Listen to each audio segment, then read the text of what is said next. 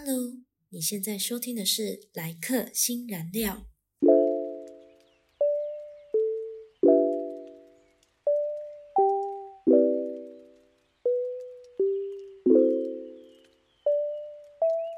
今日日期是二零二四年的一月二号星期二。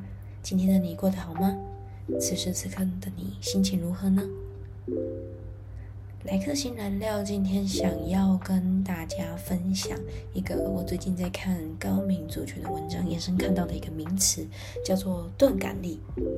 同时，我也有查到有同名书籍哦，不过我还没有看，所以我就先单纯想分享一下我在一开始对这个钝感力的认知认识是什么。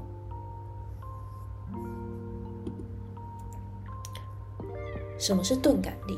这个是我一开始先第一个问题，因为我一开始在听到这个名词的时候呢，我会觉得我就会把那个钝很容易跟笨啊、迟钝啊这样的名词去做连接，但是其实它并不是这个意思，它比较像是你的感觉迟钝，让你的感觉主动变迟钝。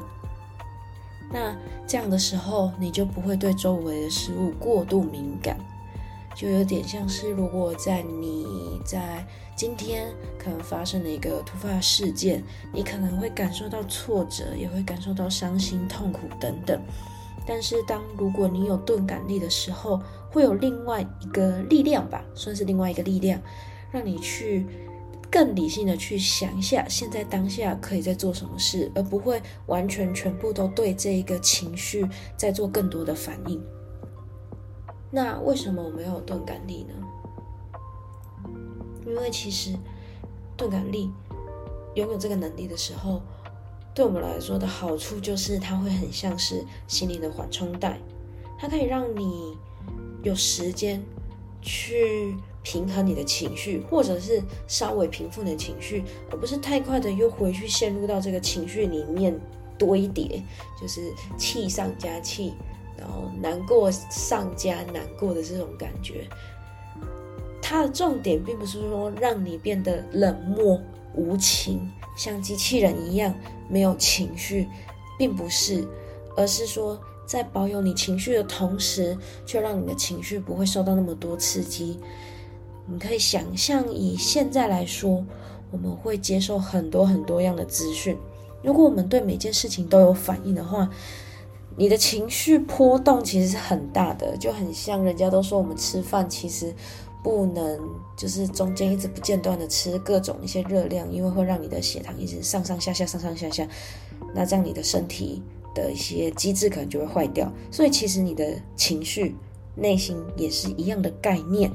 所以，当通过了钝感力，有点像是过滤器，刚刚讲到缓冲带，它就可以让你去选择，让你开始有意识的选择，你到底要对哪些事情有反应，反应到什么程度。那我自己又觉得，其实它跟装傻很像。我在当下看到这个名词的时候，我就想，啊啊，那它跟装傻有什么差别？那我就很认真的去研究了一下，真的是有差别啦。钝感力可以说是我们是，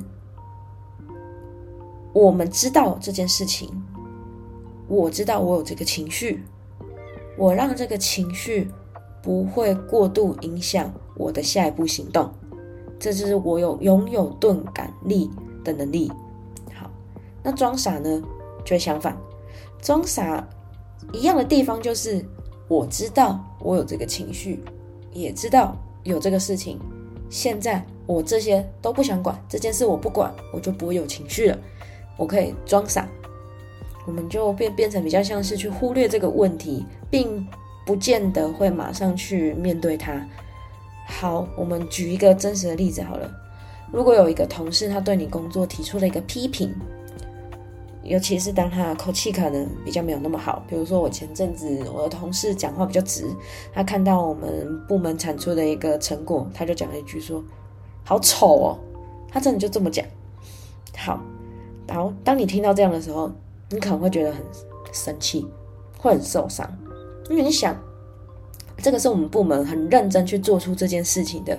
啊，你怎么不分青红皂白？看完以后你就说了一句“好丑哦”，哦，这这个不生气也是很难的哈，尤其当你很辛苦。所以，当你有钝感力的时候呢，你会把这件事情转化，你会想，哦，他那他到底觉得丑的地方在哪里？不是代表你不会生气，而是你还会接着在想，哦，那这件事情其实。我刚刚这一个生气并不是最重要的事情，因为他讲这句话这一个形容词就表达他一定有哪边觉得不太满意，他可能不知道怎么形容，所以他只能用他知道的词汇来讲。虽然这个词汇在你耳朵听起来很伤人，但是因为你拥有钝感力的时候，你就会去往下再去问他说：“诶，你是觉得哪边丑，或者是那你觉得哪一个是好看的？”这个是我当下去问他的。那如果我们选的是装傻的时候呢？装傻的时候就不一样了。装傻就会是，当他说“好丑哦，这东西这丑”，然后你就说“会吗？还好吧，我觉得还好啊。”大概是像这种感觉，大概就是像这种感觉，你就会说“哦，还好，我觉得还好。”我就忽略了他表达的意见。然后忽略他的那句话，那我既然忽略了他那句话，我就不会生气嘛，因为我耳左耳进右耳出，我根本就没听到你说这句话，那怎么会有情绪反应呢？所以这就是一个装傻的方式。那装傻的缺点就会变成是你其实并不是假设这真的其实是一个问题，那你就并没有解决到它了，你就错过了一个调整的机会。那你可能就会讲吼，然后我们今天 podcast 标题是。我们要先练习装傻，那为什么我还要这么去定义呢？就是我觉得，认真来说哈，我们一定不可能那么快就达到钝感力的境界，因为我们可能连装傻都做不到。我们可能光听到他说“好丑”的时候，我们就已经一直往心里去，他怎么可以这么说我？我我这么辛苦，然后这个成果我花了很多时间，然后你就用一句“好丑”来抹灭我的努力，这是有可能你在心里就已经想起了各种剧场，你根本就不可能马上去练习所谓的钝感力，所以我会反而觉得没关系啊。它虽然是一个比较消极，但是对于我们真的要进到一步，真的前往钝感力这件事情，前面先多一个装傻，去帮自己做缓冲。你就先像刚刚讲的，我就先说啊，有吗？我觉得很好看呢，不会吧？那边很丑，大概是这种感觉。所以你先不要要求自己一下子瞬间就往钝感力这个地方去走。我们先去练习这个装傻，就是我们先忽略这个刺激的感受，左耳进右耳出。就像我们小时候听到妈妈骂或爸爸打的时候呢，我们很皮的时候会做这件事情。你妈妈再怎么骂你，再怎么打你，你就是就是耳边风，当做没听到一样。下次保证再犯的那一种，拿出这种态度去练习装傻。当你这件事情发现自己其实可以达到的时候，你就可以开始增加一个组合技，就是开始往下去问他会讲这句话的原因。因为我们要先忽略一下这个感受，我们。就是我，因为我一定还是会感觉得到，可是我要忽略往下堆叠的这个过程。我们往下一步，应该是要进到去，我要去理解他怎么会讲这句话。那如果你问他，他也讲不出来，那认真来讲，你真的就可以左耳进右耳出了，因为他可能只是一个当下觉得他个人的喜好，他也没办法去告诉你任何实质的意见。那你还不如去问问。更多其他人说：“哎，这部影片你会不会有建议要调整什么部分？”就如果以我刚刚举例的部分来说的话，所以我们今天主要想要讲到的就是对于钝感力这件事情，我们其实真的需要练习，尤其是。情绪反应比较敏感的人，我不确定这样是不是一定是高敏族群，就是情绪反应会比较敏感。你不一定是表面反应出来，你有可能是内伤，然后晚上下班的时候心里想很久的。这样的话，你可以先练习装傻，让你去对这些很刺激的感受做到一个调整。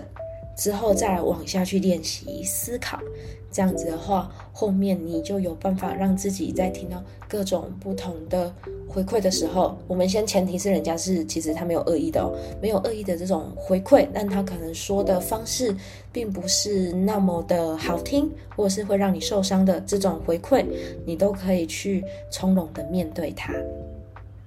好。我们今天的节目内容呢，就到这边。谢谢你来收听今日的来客新燃料，祝你有美好的夜晚，晚安。